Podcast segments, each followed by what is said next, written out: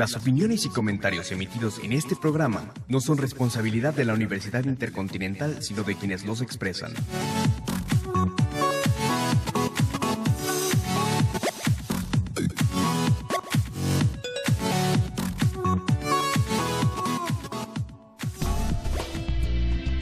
Bienvenidos a Educast, espacio radiofónico de reflexión de análisis sobre los diversos temas que tienen lugar en el ámbito de la educación y de la escuela en México. Este programa es producido por la licenciatura en Pedagogía.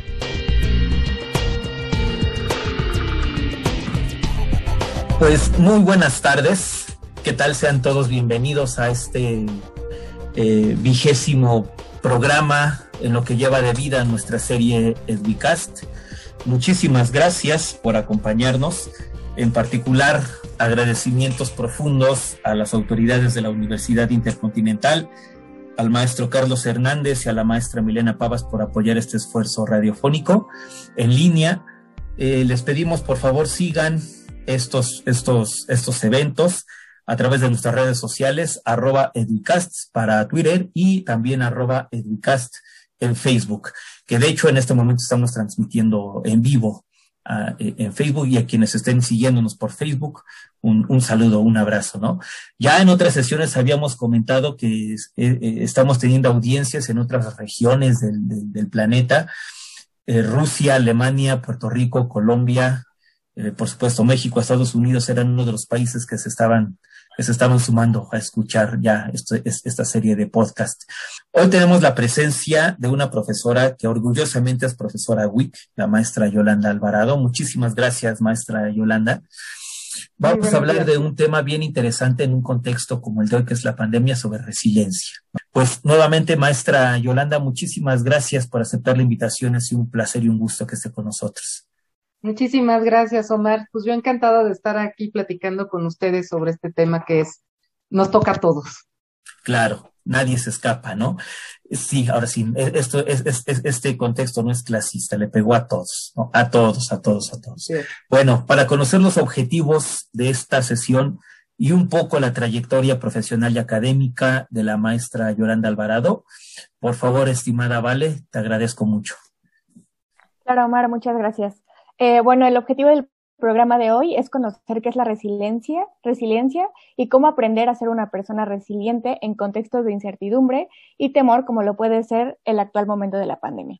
Eh, vamos a conocer un poco sobre la trayectoria profesional de nuestra invitada, la profesora Yolanda. Ella es licenciada en psicología, maestra y doctora en psicoanálisis, dedicada a la docencia, orientación y psicoterapia psicoanalítica de adolescentes y adultos. Actualmente es profesora de la WIC en las carreras de psicología y pedagogía. Eh, maestra Yolanda, de nuevo, muchas gracias por estar aquí y voy a empezar con, con un par de preguntitas que dice así. ¿Qué es la resiliencia y a partir de cuándo se comenzó a usar este término? Muy bien. Bueno, pues vamos a entrar al tema. Muchas gracias, Valentina. Qué gusto saludarte de nuevo. Eh, y bueno, eh, platicando un poquito de este término, me dio la tarea de, pues, de revisar, de, de, ver desde cuándo estamos con este término, porque se ha vuelto como un tema, un término de moda, un concepto que, que se está usando como en muchos ámbitos. Pero bueno, habría que pensar que el término resiliencia es algo que aparece más o menos en el marco de los años setentas, por ahí ya aparecen este, varios autores que empiezan a hablar de este término. Ahora, también es importante mencionar que es un término que sale de la metalurgia o de la ingeniería, porque eh, ese término describe la capacidad de los materiales para recobrar su forma original después de que se sufre alguna presión que lo deforma. Entonces, la resiliencia en los metales se asocia con la capacidad de ese metal a regresar a su forma original. Entonces, de ahí fue sacado este término inicialmente. Más adelante, como mencionaba yo, en los años 70, ya es un término que empieza a integrarse a las ciencias sociales, como para hablar más del mundo psíquico y de la capacidad mental de las personas de recobrar y no solo recobrar, sino cambiar la forma en que afronta ciertas circunstancias que lo presionan. ¿sí? Ahora, hay muchos autores que se dedicaron a utilizar el, el término. Tenemos en ya cerca de, digamos, de los años 80, tenemos a un autor que se llama Boris Cyrulnik, eh, que tomó las ideas de John Bowlby, que es este, un autor muy importante en la psicología, porque se dedicó a hablar mucho de los vínculos y los apegos. Y él habló eh, en esa época, en los ochentas, de la capacidad del ser humano para desarrollar esta eh, forma de interactuar con el mundo que lo estresa o que lo presiona, o de enfrentar circunstancias que son adversas. Este, Bowlby habló mucho de la capacidad de desarrollar esto a partir de tres este, formas o de tres aspectos del desarrollo. La forma en que hacemos apego, la forma en que obtenemos confianza en los otros y la forma en que obtenemos autoconfianza. Bowlby habla de los vínculos seguros o los apegos seguros, que son los que nos proveen nuestros primeros cuidadores. Hay muchos, muchas formas de hacer vínculos o de hacer apego con nuestros cuidadores. Eh, hay una forma de apego que Bowlby le llama apego seguro, que es el que provee eh, las herramientas necesarias en los bebés, en los seres humanos, para que entonces más adelante puedan desarrollar su propia capacidad de autocuidado y de resiliencia. Em, hubo otros autores que por ahí de los años 90 también utilizaron el término. De hecho, tenemos una definición de la Organización Mundial de la Salud que salió en el 98, que, bueno, abarca esto que comentaba yo de la metalurgia y de la ingeniería y que este, lo acepta eh, como un término que se puede usar en las ciencias sociales y en la psicología. Y que se usó para caracterizar a quienes, a pesar de vivir en condiciones de riesgo, se desarrollan psicológicamente sanos y socialmente exitosos. ¿Sí? Eso es algo de lo que habla la Organización Mundial de la Salud.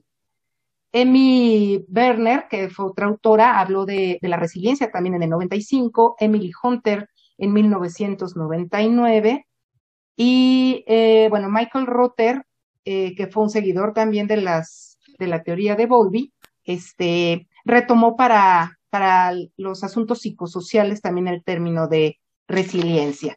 Entonces, esos son un poco las, como los antecedentes del término y el origen de, de dónde de dónde se obtuvo. Ay, muy bien, Yolanda, muchas gracias. Oye, yo tengo otra pregunta. Em, ¿Cuáles son las características de una persona resiliente? Ay, se me traba la lengua con esa palabra. Mira, eh, las características de una persona resiliente eh, están asociadas con la autoconciencia. La autoconciencia entendida como que la persona se da cuenta o es consciente de su potencial, pero también de sus limitaciones. Eh, otro sería el asunto de la autoestima. ¿sí? La autoestima es eh, el valor que nos damos a nosotros mismos. Eh, las personas con una autoestima suficientemente buena, o sea, que tienen un buen concepto de sí mismos, un buen valor sobre sí mismos, son personas con más posibilidad de ser resilientes. Son personas empáticas, o sea, que tienen la capacidad de comprender a los otros y la situación de los otros, de ponerse en su lugar. Tienen eh, capacidad de afrontamiento positivo frente a la adversidad, que eso es muy importante, porque son personas que miran, no es que sean optimistas en el sentido falto de realidad, son personas optimistas pero apegadas a lo real, a las circunstancias. Em, entonces, eh, tienden a ser, a mirar de forma positiva las cuestiones aunque sean adversas, a ver una forma de aprendizaje. Esto también es muy importante y lo voy a, retomar un poco más adelante. Eh, son muy conscientes del presente, no se preocupan tanto por el futuro ni por el pasado, sino por lo que se está viviendo en la actualidad. Tienden a ser flexibles y perseverantes en sus objetivos. Son personas sociables que cuidan sus redes de apoyo, Em, tienden a tolerar la frustración y la incertidumbre. Eh, son personas creativas y tienen al control de emociones más que de las situaciones. ¿Sí? Algunos otros autores hablan de que tienen motivación al logro, que tienen capacidad de superación, que son personas autónomas. Eh, digamos, son una serie de características que los eh, que favorecen mucho la capacidad resiliente. Ok, oye, ¿y tú crees que resiliencia y tolerancia sean lo mismo? ¿Cuál es la diferencia entre estos dos términos? No creo que sea lo mismo, en realidad no, no, no se asocian los términos directamente, pero sí la resiliencia contiene eh, una dosis de tolerancia, ¿sí? O sea, no es lo mismo ser tolerante a la adversidad que saber qué hacer con ella. Las personas resilientes saben qué hacer con, con la adversidad y aprenden de esa experiencia. No la toman como una situación negativa que arrolló tu vida y que te deja un mal sabor de boca, sino que aprenden a, a que esa experiencia adversa o negativa por la que tienes que pasar necesariamente se vuelva eh, una experiencia positiva a manera de, aprendizaje. Entonces, las personas tolerantes solo aguantan, pero no necesariamente resuelven, ¿sí? Entonces, la resiliencia eh, implica tener cierto nivel de tolerancia a la frustración y cierto nivel de tolerancia a la incertidumbre. Pero no solo eso, sino también una capacidad de resolución. Ahora, ¿es posible ser, sí, también que es un poquito trabajo, dirá, dirá, vale, con la pronunciación, resiliente ¿Será posible ser resiliente sin saber que es resiliente? ¿O la resiliencia siempre es un acto de conciencia plena? Eh, bueno, a mí me gustaría mencionar, antes de responder esta pregunta, que todas las personas tienen capacidad de resiliencia. El asunto, no tienes que conocer el término necesariamente, pero sí conocer la capacidad que tienes de tomar decisiones frente a la adversidad, ¿sí? Y de tener una experiencia de aprendizaje frente a las situaciones de adversidad. Eh, la resiliencia es algo que se puede trabajar, que se puede, entre comillas, entrenar, ¿sí? Para que entonces uno pueda ir aprendiendo a hacer estrategias de afrontamiento frente a las situaciones difíciles. Ahora, no hay personas incapaces de ser resilientes. Sucede que hay personas que se les facilita más la resiliencia por los antecedentes de vida que han tenido. Lo que mencionaba yo en un inicio es, por ejemplo, desde la teoría del apego, desde John Bowlby, cómo él hablaba de que las personas que tienen un ambiente de seguridad y un apego seguro desde la infancia, eh, crecen con más herramientas emocionales para enfrentar la adversidad. Entonces es mucho más fácil que se vuelvan personas con capacidad de resiliencia, ¿sí?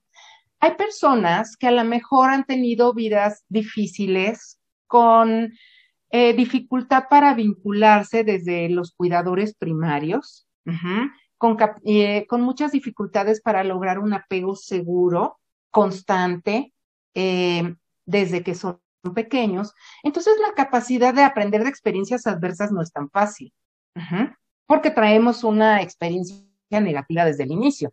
Entonces, esto no quiere decir que la persona no sea capaz más adelante de aprender ciertas estrategias. La mente, eh, digamos, tiene una capacidad de flexibilidad, pero también hay que aprender a entrenar esos elementos, eh, esas competencias, vamos a llamarles.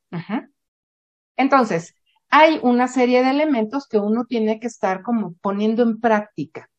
Ahora, si es consciente o no, yo creo que algunas personas más bien son conscientes de sus capacidades, aunque no sepan que eso se llama resiliencia. Hay gente que sabe que es capaz de ser autónoma, que es capaz de ser independiente, que se sabe sociable, que, que sabe confiar en los demás, que puede apegarse muy bien a las situaciones reales sin tenerles miedo. ¿Me explico? Eh, y esto no quiere decir que no estén en contacto con el mundo emocional. Por supuesto que las situaciones adversas dan temor, dan inseguridad, pero las personas resilientes tratan de sobreponerse un poco a eso, no porque sean de palo, pero tratan de controlar un poco eso y agarrar la realidad y enfrentarla en lugar de huir de ella o negarla. que esas serían las dificultades de las personas cuando no tienen resiliencia. Claro, mire, eh, ya, está entrando a un, a, un, tema que también me gustaría plantear. Entonces, que, de ahorita más o menos se bosqueja la resiliencia, entonces es centrarle, valga la palabra en términos muy coloquiales, centrarle a los problemas. No darles la espalda, no escapar, no ignorar, no hacer como que no existen, sino es hacer, eh, vamos, confrontarlos, enfrentarlos, pero con cierta actitud, ¿no? Y esta actitud resiliente es la que nos permitiría entonces, por lo que he estado entendiendo, eh, eh, eh, resolver sería la palabra correcta o darle vuelta al, al, a las dificultades, ¿no? A las adversidades. Sobre esto, si gusta, seguimos profundizando un poquito. Vamos a la primera canción, mi estimada Vale, ¿cuál es, por favor? Sí, claro. Vamos a escuchar Shallow de Lady Gaga y Bradley Cooper, una excelente canción. Eh, Yolanda, dinos por qué la elegiste, por qué esta canción.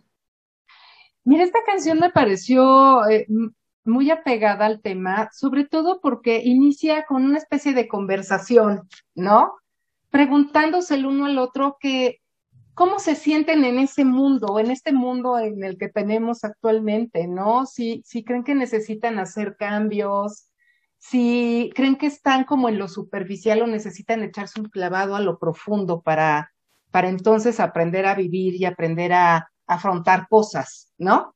Claro, estamos en una situación de una canción que es metafórica, ¿no? Que es muy simbólica, pero que creo que el cuestionamiento de fondo es ese. Hay que tratar de tocar el fondo, ¿no? Tratar de dejar la superficie o lo superficial, lo trivial, para entonces toparse con la realidad de fondo, ¿no? Y enfrentarla. Tell me something, girl. Are you happy in this modern world? Or Is there something else you're searching for? I'm falling. In all the good times, I find myself longing for change. And in the bad times, I fear myself.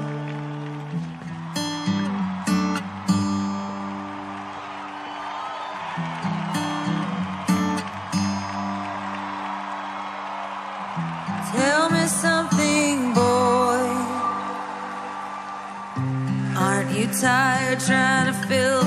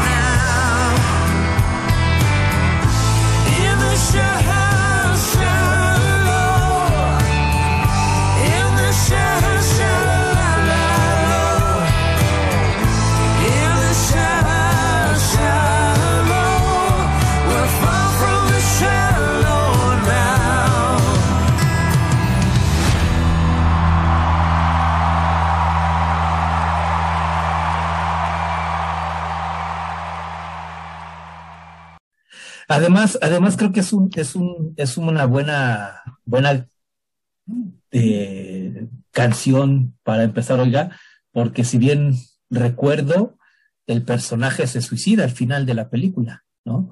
Mientras Lady Gaga, bueno, el personaje que interpreta está en el concierto y, eh, bueno, pasando la suave, llega y su, su, su esposo, pareja, se suicidó, ¿no? Me lleva, me lleva, me lleva a la pregunta, oiga, una persona que, llega al suicidio es porque no fue lo suficientemente resiliente. ¿O qué, ¿O qué podría decirse acerca de las personas o del suicidio desde este marco de la resiliencia? Sí, eh, bueno, el, el, tema del suicidio es un, es un tema muy amplio porque, digamos, sería muy sencillo decir no desarrollo estrategias de resiliencia, ¿no? Sin embargo, detrás de un suicidio hay muchos, muchos factores que pueden estar influyendo, inclusive situaciones de patología mental grave, ¿no? En donde la persona, digamos, puede ni siquiera estar consciente de, de ese acto que está a punto de realizar, ¿no? Eh, no todos los suicidios necesariamente tenemos que decir, ah, es que se deprimió y se suicidó por eso. O sea, hay muchos, hay muchos factores que están detrás. Pero bueno, si tomamos el término de la resiliencia, ¿no? Eh, lo que podemos decir es que una persona que teme, que teme enfrentar las situaciones adversas, que esas situaciones son tan intensas y la mente de la persona tan frágil que lo quiebra o que lo paraliza, puede pensar que no tiene salida, que no hay manera de afrontar cierto nivel de sufrimiento o cierto nivel de cambio.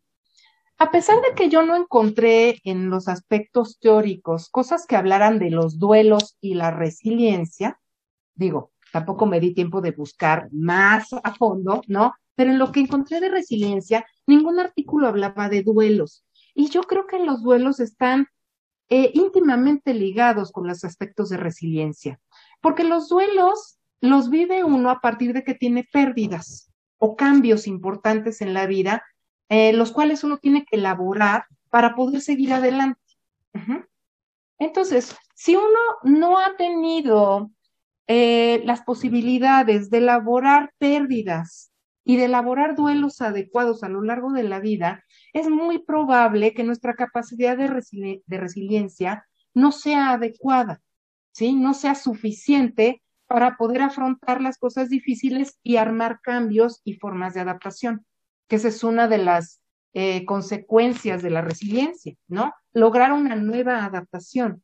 No solo regresar al estado en el que estábamos antes del impacto, sino realmente elaborar estrategias que nos permitan afrontar lo doloroso, los cambios difíciles y además continuar con una visión diferente de la vida. Por eso se habla de una experiencia de aprendizaje frente a, los mundos adversos.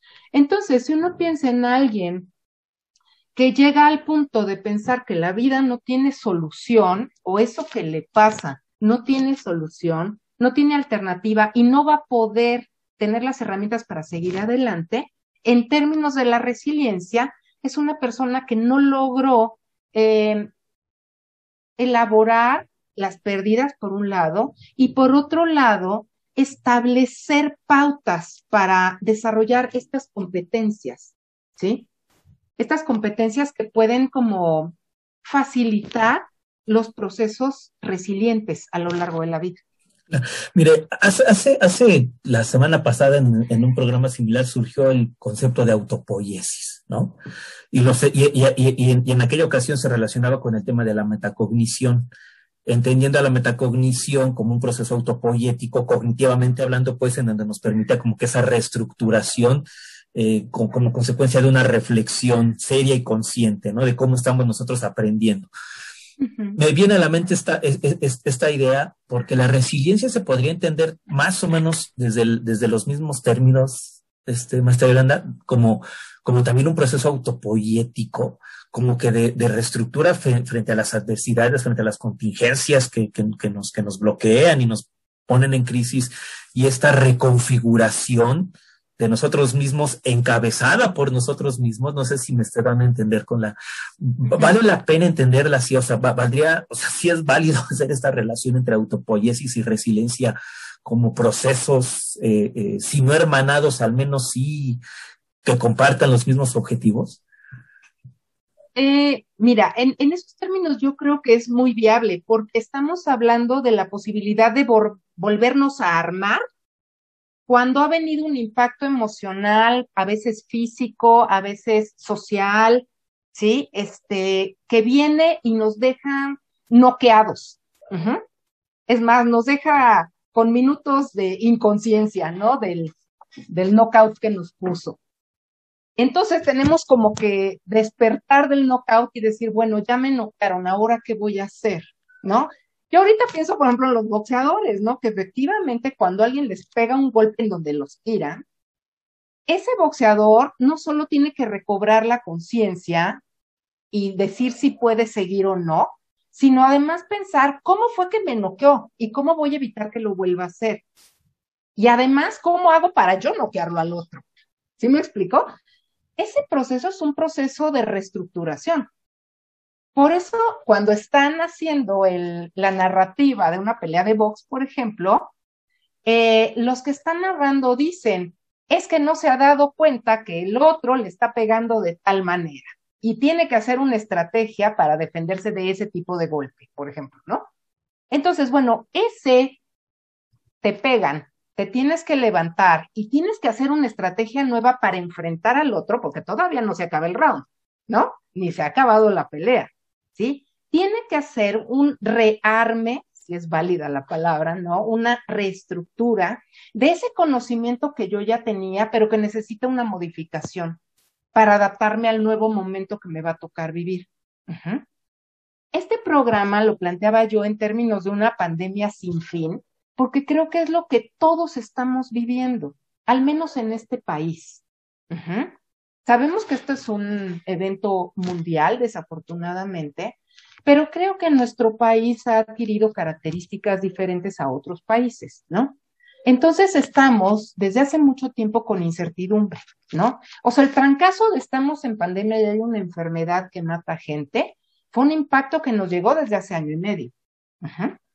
Al principio gente creía, gente no creía, gente lo negaba, gente se apanicó, o sea, tuvimos todo tipo de reacciones. Este es el impacto que uno recibe, ¿no?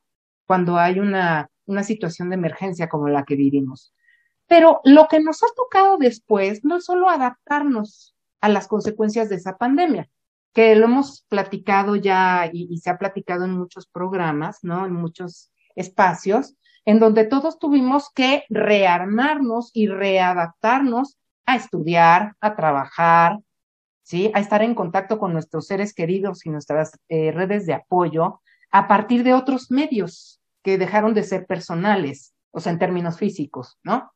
Entonces, bueno, ahí tenemos un ejemplo clarísimo de cómo las personas con más capacidad de resiliencia han podido retomar poco a poco la vida, a pesar de que un día nos dicen, estamos en rojo, a la siguiente semana estamos en verde, a la siguiente estamos en naranja, a la siguiente ahora es en amarillo, pero si viajas a otro estado es otro color, ¿no?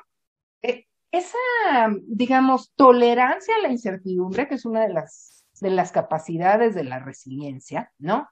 Es lo que nos permite estarnos rearmando cada rato, ¿no? Decir, ahora ya no se puede esto, bueno, vamos a hacerle de otra manera, ¿no? Oye, a lo mejor este, ya regreso a mi oficina, bueno, pero ¿en qué condiciones voy a regresar? ¿Qué tengo que hacer para regresar? ¿Sí? No, pues que yo no regreso, bueno, pues entonces hay que arreglar el wifi, hay que, no, hay que adaptarse, a ver cómo le seguimos. Esa es capacidad resiliente. Es decir, no estoy negando la realidad porque esto no se ha acabado. No estoy ya tan enojada, ¿sí? Porque al principio nos enojamos mucho de por qué. ¿Por qué a nosotros? Bueno, a nosotros, raza humana, ¿no? y la otra es, ¿por qué a nosotros nos tocó a lo mejor una, no sé, una forma de estrategias en el país que a veces nos convencían, a veces no nos convencían, ¿no? Y bueno, después fue, bueno, así nos tocó y ahora vamos a tener que entrar. A veces tristes, a veces desanimados, a veces enojados, a veces con ganas de decir, ah, ya, como hizo mucha gente, ya no voy a estudiar, sabes que ya no voy a trabajar, yo me voy a esperar a que se quite, ¿sí? Y bueno, digo pandemia sin fin porque esto no solo no se ha quitado, no se va a quitar ya, nunca, ¿no? Vamos a tener que desarrollar estas capacidades resilientes para estarnos adaptando continuamente al nuevo mundo que nos va a tocar vivir. Era sin COVID y ahora es con COVID, porque COVID va a seguir forever and ever. No se va a quitar ya. Mire, ah, hoy, hoy en la mañana escuchaba una mesa de la Dirección General de Orientación, de GOE, pues de la, creo que es de la de GOE, de la, de la UNAM, una ponente española, no recuerdo el nombre. Bueno, decía que pues ahora tenemos que aprender a vivir, ¿no? En un contexto con el COVID, ¿no? Aprender a vivir, aprender a coexistir con el bicho, ella decía, ¿no? creo que ahí hay temas de resiliencia en, lo que hoy en la mañana se mencionó en esta mesa y con lo que usted ahorita está comentando, ¿no? Bueno, pues vámonos a una segunda canción, vale, por favor. Claro, vamos a escuchar Hoy no, hoy puede ser un gran día de Joan Manuel Serrat. Y bueno, ¿cuál es la relación de esta canción con el tema Yolanda? Pues mira, me, gusta esa canción porque es una canción eh, muy positiva en términos de que todos los días tenemos que vivir, ¿sí? Entonces tienes que agarrar tu día así como venga, ¿no? Y en lugar de hacer de ese día una mala experiencia o una situación trágica y latigarte todos los días porque a lo mejor no es como a ti te gustaría, en lugar de eso, la canción te invita a que pienses en ese día para ti es algo importante. O sea, ese día es importante porque vives, así de simple. Y tienes que tomarlo como viene y tienes que hacer de él eh, una cosa buena, una cosa disfrutable y no dejarlo pasar así, eh, eh, planamente, sin, sin ningún chiste, ¿no? Entonces, creo que es una canción muy positiva. Y algo que no mencioné al principio es que, bueno, la psicología positiva, que es una, es una orientación que no existe en psicología, habla de eso, de cómo de la adversidad uno tiene que sacar siempre lo más positivo. Hoy puede ser un gran día, plantéatelo así Aprovechar lo que pase de largo depende en de ti. Dale el día libre a la experiencia para comenzar y recíbelo como si fuera fiesta de guardar. No consientas que se esfume, asómate y consume la vida granel. Hoy puede ser un gran día, duro con él.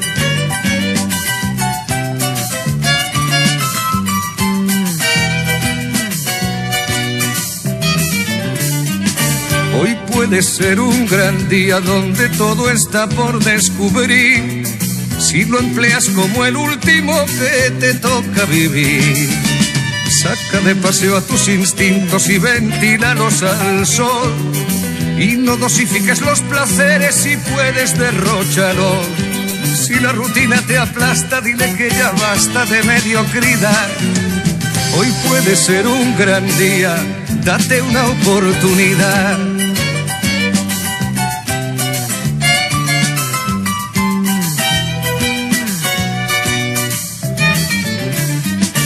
Hoy puede ser un gran día imposible de recuperar. Un ejemplar único, no lo dejes escapar. Que todo cuanto te rodea lo han puesto para ti. No lo mires desde la ventana y siéntate al festín. Pelea por lo que quieres y no desesperes si algo no anda bien Hoy puede ser un gran día y mañana también.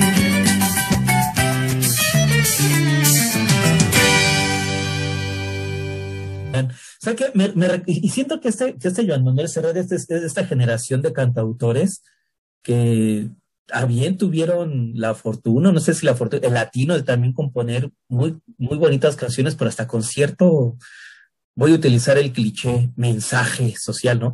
Recuerdo la canción de Napoleón, ¿no?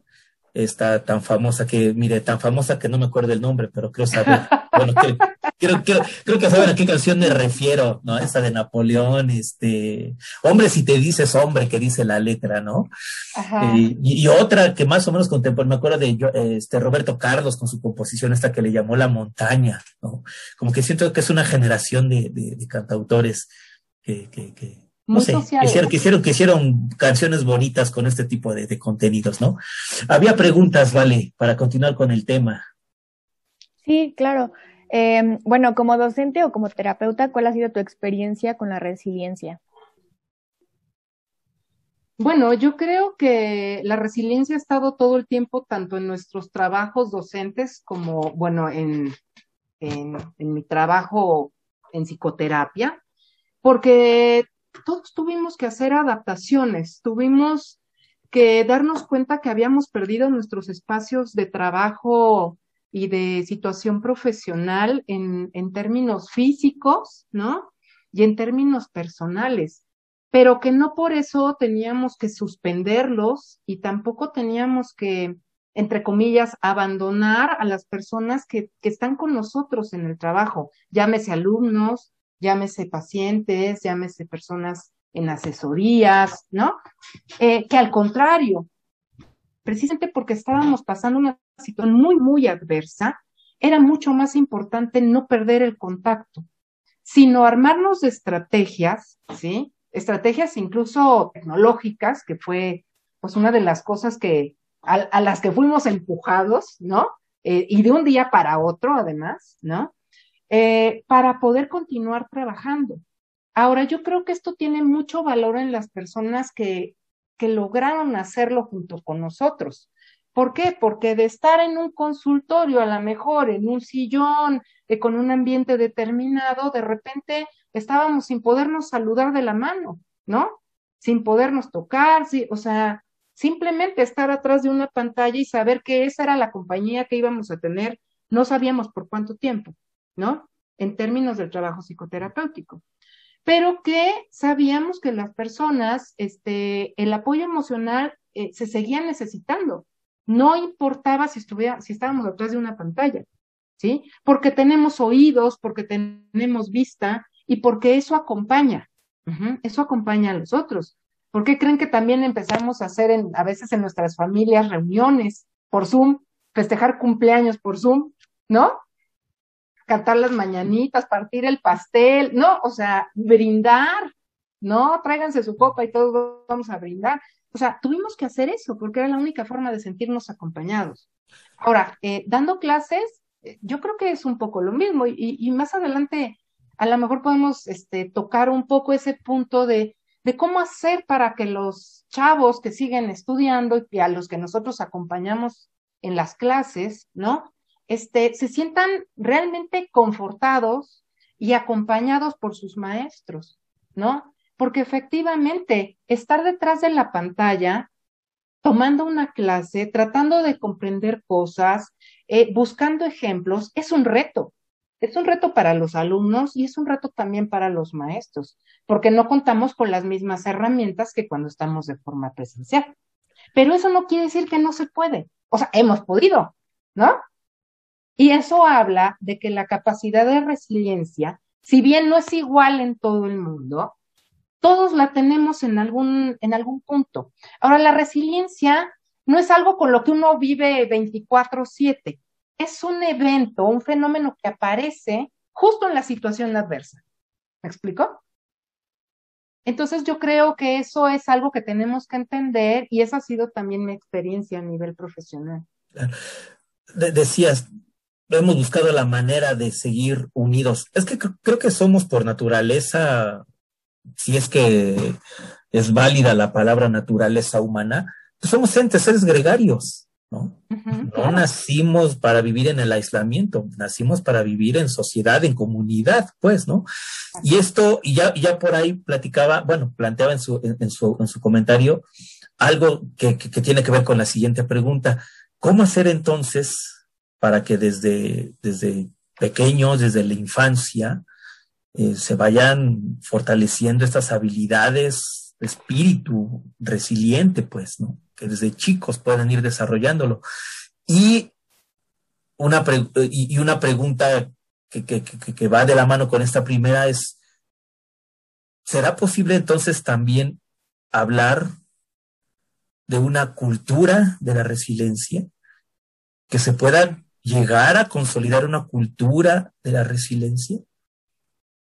Es que eso sería lo ideal. Algo que yo leía mientras eh, buscaba alguna información sobre este tema, digamos, y, tocarlo de una forma un poco más amplia, es que todos los estudios que hay son, eh, digamos, en grupos de personas, eh, pero en realidad como evaluadas de forma individual. En este grupo que sufrió tal cosa, ¿cómo le hicieron estas personas para ser resilientes? pero poco hay sobre la, el fomento de la resiliencia, por ejemplo, en, ámbitos educativos. Eso es algo que me llama mucho la atención porque yo creo que debe, debería ser algo, es una parte integral, ¿no? De la formación de los niños y de los jóvenes que están en las instituciones, ¿sí? Eh, tocar el mundo emocional, tocar las capacidades de las personas para enfrentar problemas, yo creo que es algo que se tendría que fomentar desde siempre en las instituciones.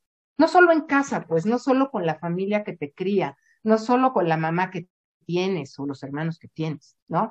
Sino justamente, eh, y me encontré una frase al final de mi búsqueda que me llamó mucho la atención, que decía, la escuela puede ser un paraíso para un niño cuyo hogar es un infierno. Y ese niño puede convertirse en un buen estudiante. ¿Y cómo no vemos eso? ¿No? Nosotros pensamos que a lo mejor si, si somos resilientes en casa, pues ya la hicimos.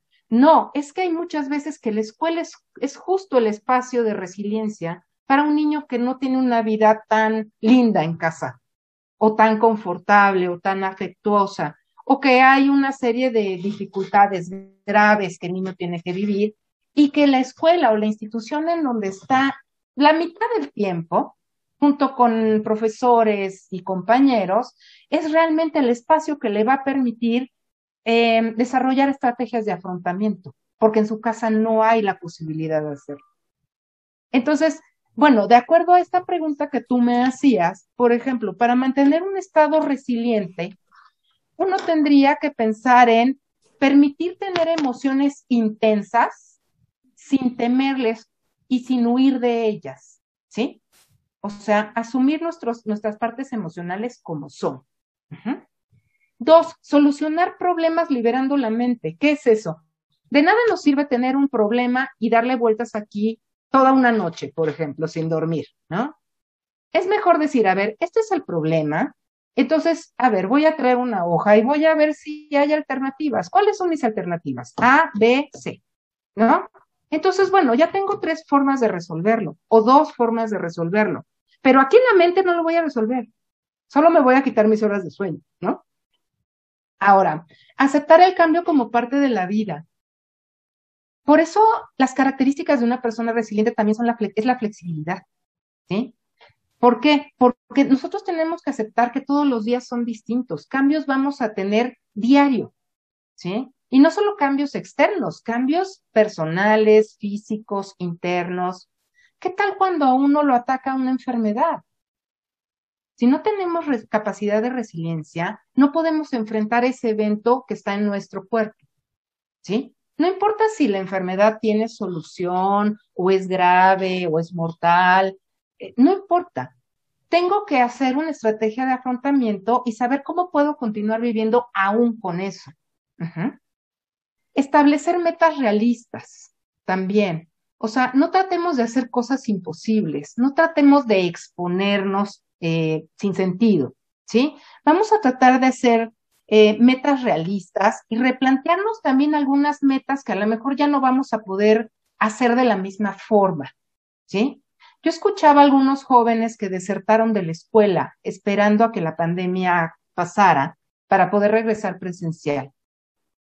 Yo diría, hay que echar a andar estrategias de afrontamiento ahí mucha resiliencia, porque no sabemos hoy por hoy cuándo se reanudan las clases presenciales y de qué manera. Y entonces ya se te fue un año y medio sin estudiar, ¿no? Entonces, metas realistas y las metas que tenías no las desaparezcas, pero sí reacomódalas, ¿no?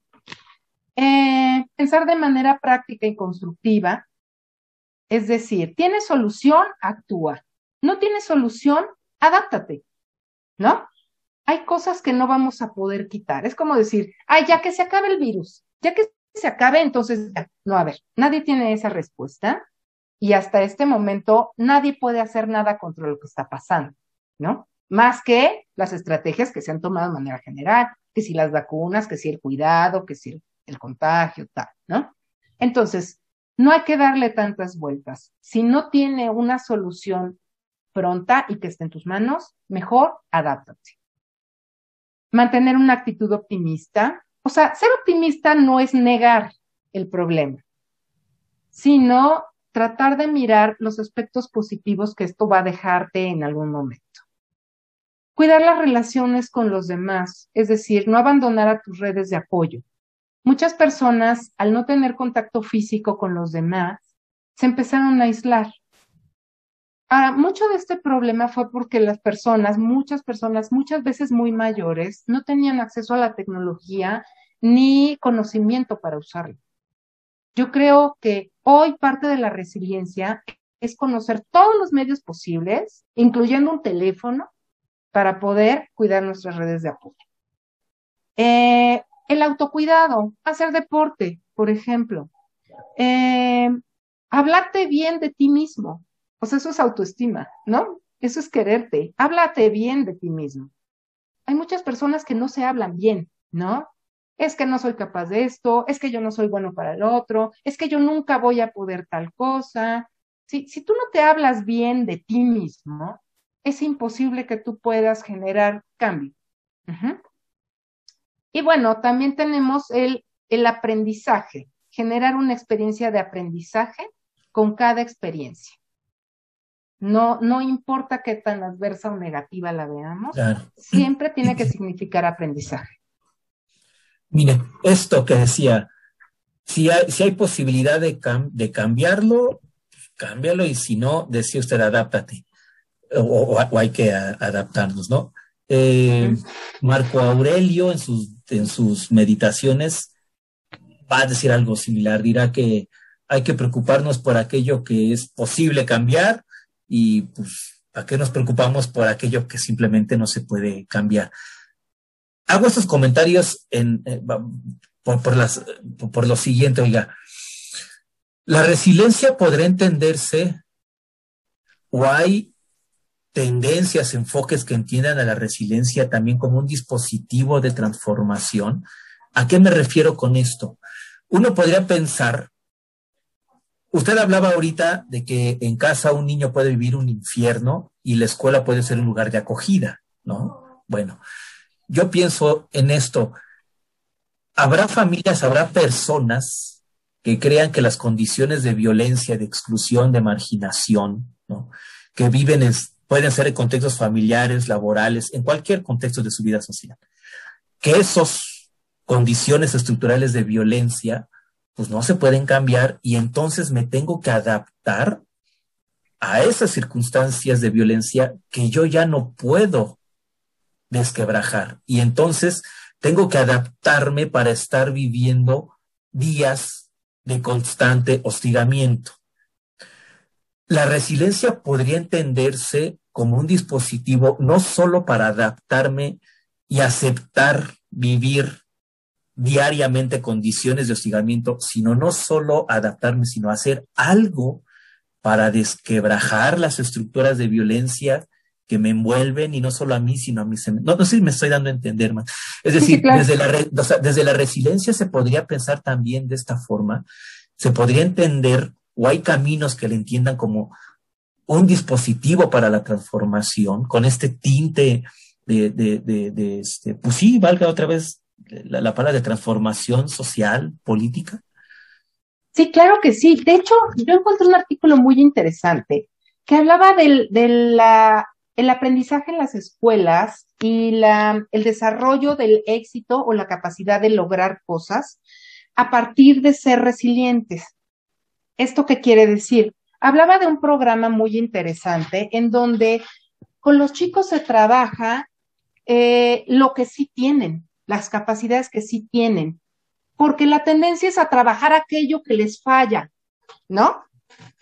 Es que como a ti te falla esto, entonces vamos sobre eso. Y dejamos de lado todas las capacidades que sí tiene, ¿sí?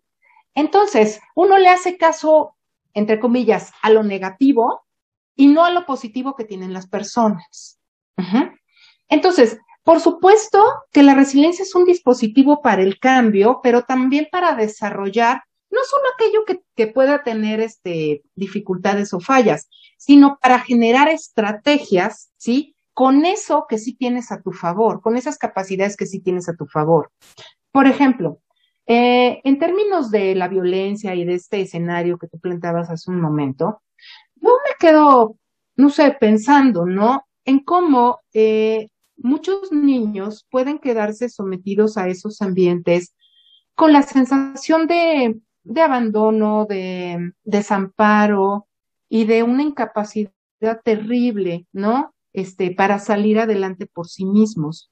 Sin embargo, hay chiquitos que viven en esas condiciones y a la larga no son niños que se queden limitados por el sufrimiento que vivieron, ¿sí? Sino que justo ese, ese sufrimiento que en, en su momento no pudieron controlar porque no estaba en sus manos, sí los empujó a generar una estrategia creativa de vida. O sea, aquí no aplicaría lo que dice el famoso psicoanalista Santiago Ramírez, infancia es destino, ¿no? Aquí por el contrario, se diría, esa infancia que a lo mejor uno pensaría te va a deteriorar el resto de tu existencia, la tenemos que pensar de forma resiliente.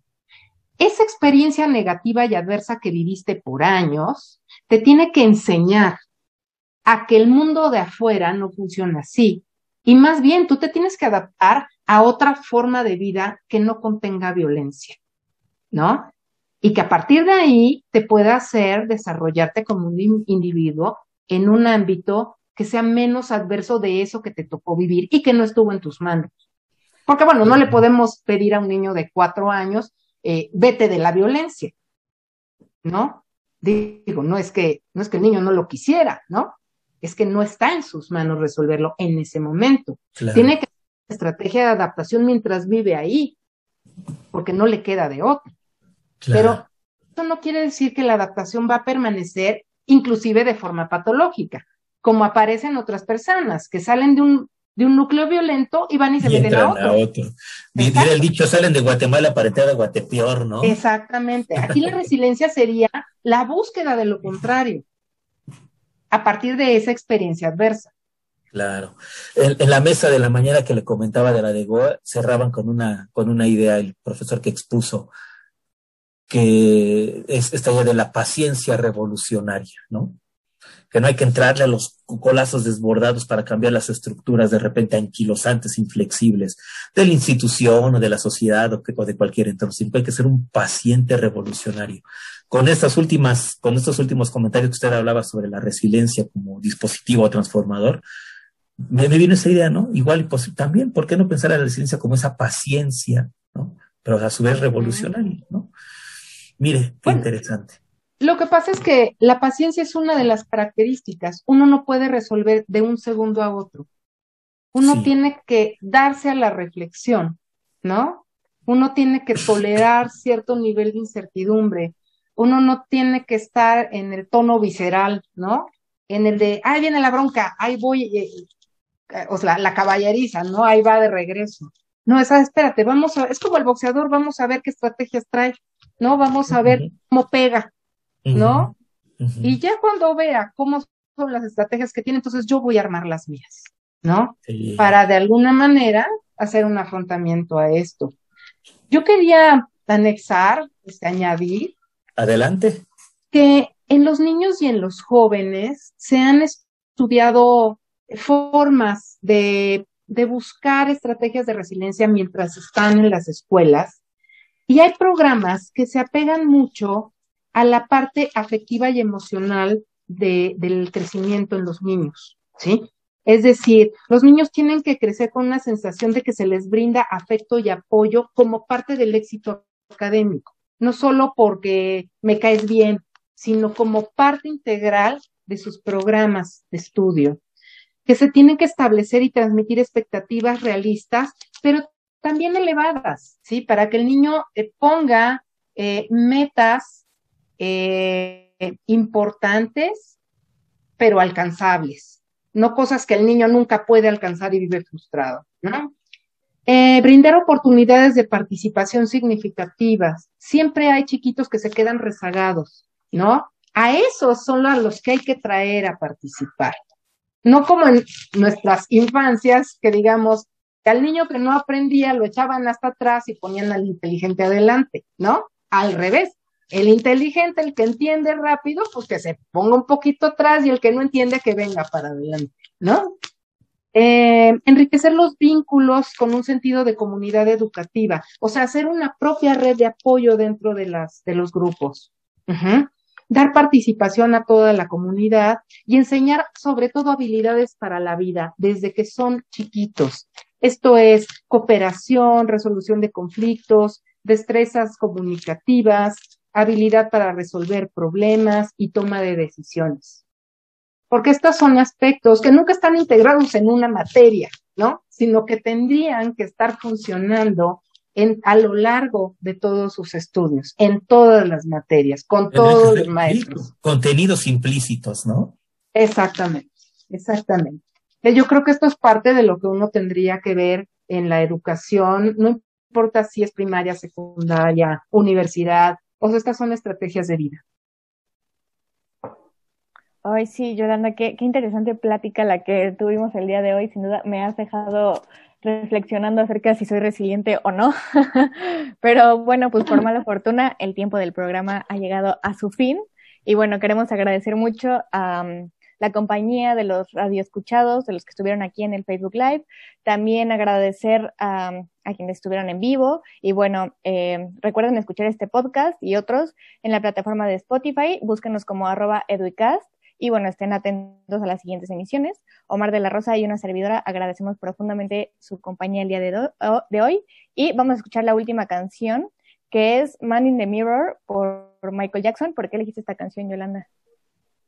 Pues mira, esta es una canción que yo creo que sí nos tiene que dejar pensando. O sea, Michael Jackson no escribió esta canción, pero se la encargó a alguien pensando en, en el cambio social, hablando un poco de lo que Omar comentaba hace, hace unos momentos, eh, porque la canción habla de que uno no puede estar ciego frente a la adversidad. En esta canción, Michael Jackson habla de la falta de alimento en los niños, del abandono, de, no sé, de muchas cosas que pasan a nivel mundial y que de repente, como uno no las tiene aquí al lado, ¿no? Hace como que no existen. Y acá lo que dice, bueno, es que estas cosas tienen que cambiar. Y si bien uno no puede, uno no puede cambiar todo lo que existe, sí puedes cambiar a esa persona que está aquí enfrente, que es la que tú ves en el espejo, que eres tú mismo, ¿no? Si empiezas por un cambio personal, ¿sí? Cada uno de nosotros tenemos un cambio personal, entonces tenemos oportunidad de ir cambiando lo que pasa afuera. Que en el caso del COVID es esto, ¿no? Si todos hiciéramos lo que nos toca, ¿sí? Sería más fácil volver a unos espacios en donde podamos seguir funcionando y viviendo cordialmente. Pero mientras no nos miremos en el espejo y no nos demos cuenta que no estamos haciendo todo lo que necesitamos realmente hacer, entonces esto es pandemia sin fin. Mire.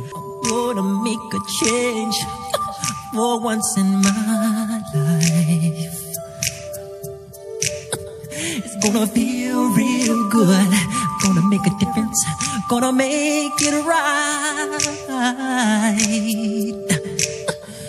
As I turn up the collar my favorite winter coat. This wind is blowing my mind. I see the kids in the street with not enough to eat. Who am I to be blind, pretending not to see their need? A us disregard a broken bottle